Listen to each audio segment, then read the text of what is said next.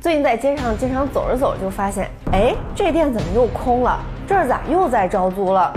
美国商业地产肉眼可见的不太好过，连老百姓走在街上都能看出来有些不对。华尔街和美国政府当然早就如履薄冰了。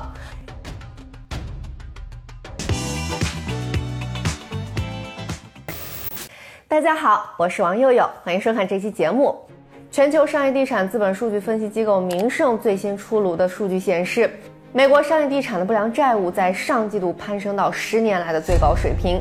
也就是说，在今年第三季度，美国处于破产、被贷方收回或者是清算程序中的商业地产价值激增到将近八百亿美元，比第二季度增加了五十六亿美元。其中最大的细分市场之一，写字楼相关的不良债务占比最大，达到三百二十亿美元，占不良债务总额的四成。紧随其后的是零售地产和酒店地产的不良债务，但这些数据还远低于零八年金融危机那会儿，当时商业地产不良债务总额达到了一千五百亿美元。不过雷可能还在后面。明晟预计，由于拖欠付款和租赁放缓这些问题，大约两千一百六十亿美元的商业地产可能面临陷入财务困境的风险。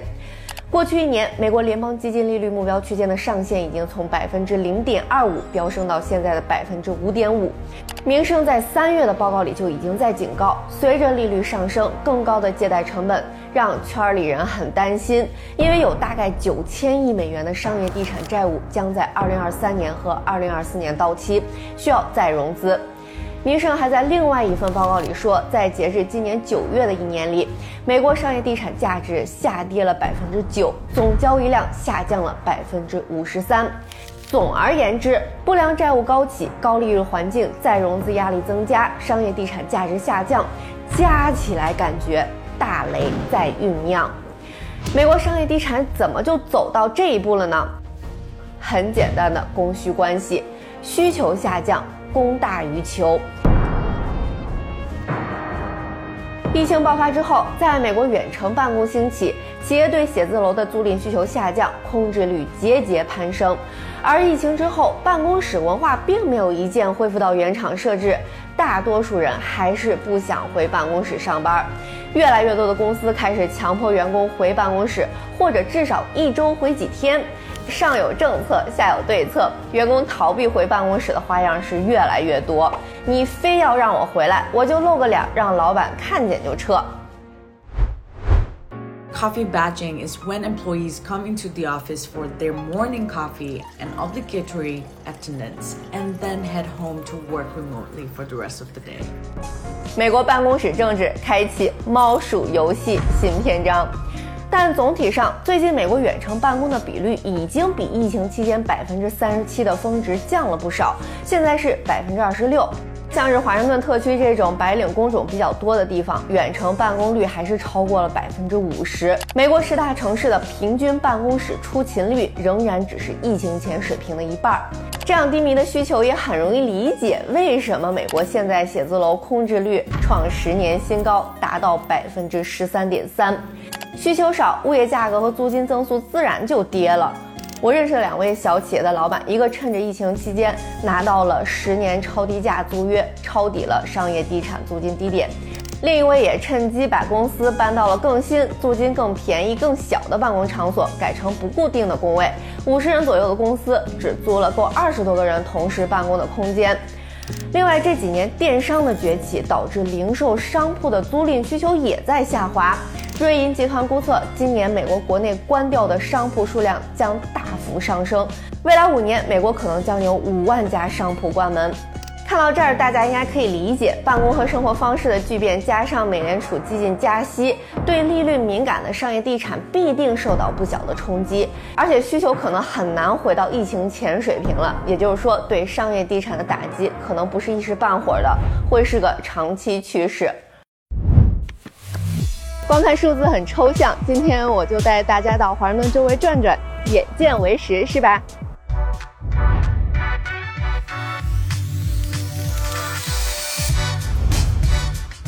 宾夕法尼亚大道一七五零号这个写字楼是红利旗下的，跟白宫只隔了一个街区。租客主要是美国政府，租金来源算是很稳定的。这个楼现在的估值是一点二四亿美元，而去年年底是一点五六亿美元，跌掉两千三百万美元。熟悉华盛顿的朋友可能知道，K 街是律师说客一条街，这一路走过来，很多办公的空间都是空的。West End 这块也是很多律所、国际组织、非政府组织聚集的区域。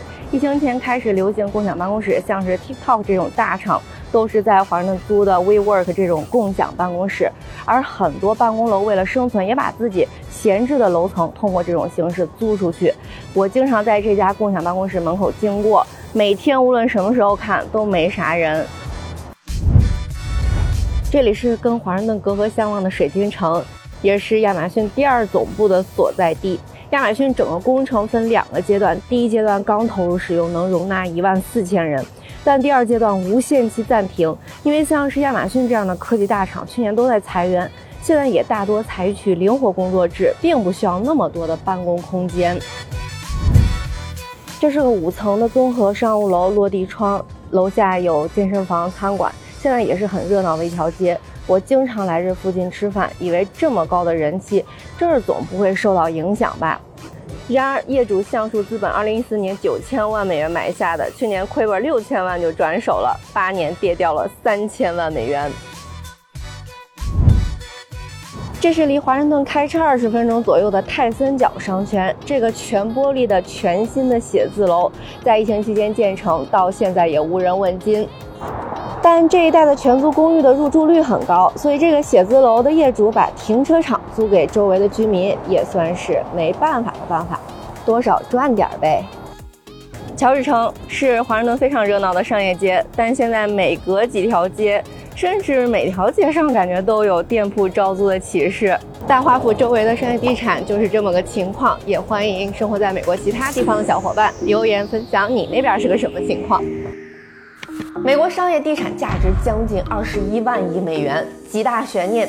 今年还剩两个多月，美联储还会不会加息？商业地产会不会爆雷？会不会演变为系统性风险，引爆新一轮经济危机？做空还是抄底？每个都是万亿级别的问题。华尔街在组团抄底，你有什么高见？欢迎发弹幕或者在留言区讨论，可能你的回答值千金哦。今天就聊到这儿了，拜拜。